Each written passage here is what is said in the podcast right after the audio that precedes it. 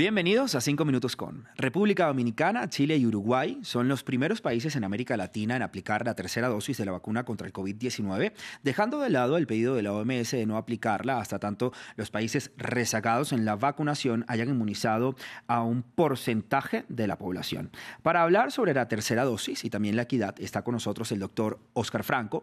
Él es epidemiólogo, director del Instituto de Medicina Social y Preventiva de la Universidad de Berna, académico de Harvard y también de la Universidad De Rotterdam. Y también, por supuesto, nuestro asesor científico aquí en France 24, doctor, le doy la bienvenida.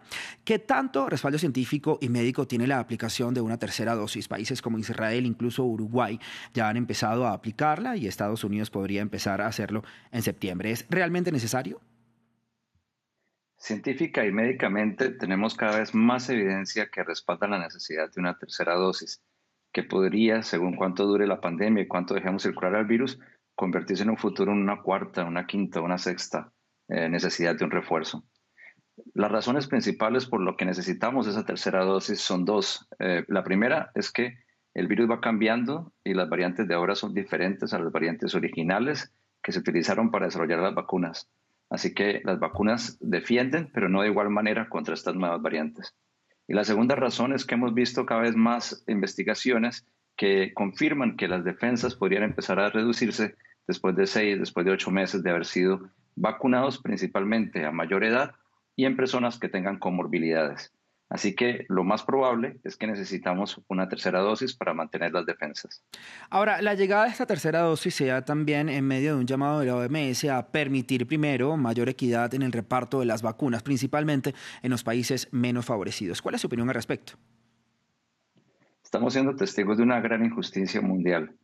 Vemos de, billones de vacunas que se han aplicado en todo el mundo, un 88%, casi 90% se han aplicado en poblaciones del G20, que son los 20 países más ricos del mundo. Vemos como poblaciones en Europa, en Estados Unidos, en el Reino Unido, tienen más del 50% de la población adulta ya con la, vacuna, la vacunación completa, mientras que en África no llega ni al 2%. Entonces estamos viendo que mientras que en unos países se discute eh, quizás el lujo o la necesidad de una tercera dosis, muchas eh, personas, grandes poblaciones en Latinoamérica y en África, aún ni siquiera han recibido la primera vacuna. Entonces vemos una, una inequidad enorme a nivel global. Hablando de esta injusticia, como usted lo calificó, ¿cómo lograr una distribución más justa para poner fin a esta pandemia de COVID-19? ¿Es posible que las naciones se alejen de la lógica del yo primero en pro del bien común? Sería lo ideal, eh, que sea factible, que se vaya a ocurrir en, un futuro cercano, va a ser difícil, parece que aún no se entiende que si el virus se deja circular a nivel mundial, pues la pandemia va a durar más tiempo y vemos cómo lo que sucedió en India puede ocurrir en cualquier parte del mundo, lo que estamos viendo con la variante Delta, y lo vimos desde el principio con lo que ocurría en Wuhan, que ocurrió en todo el mundo.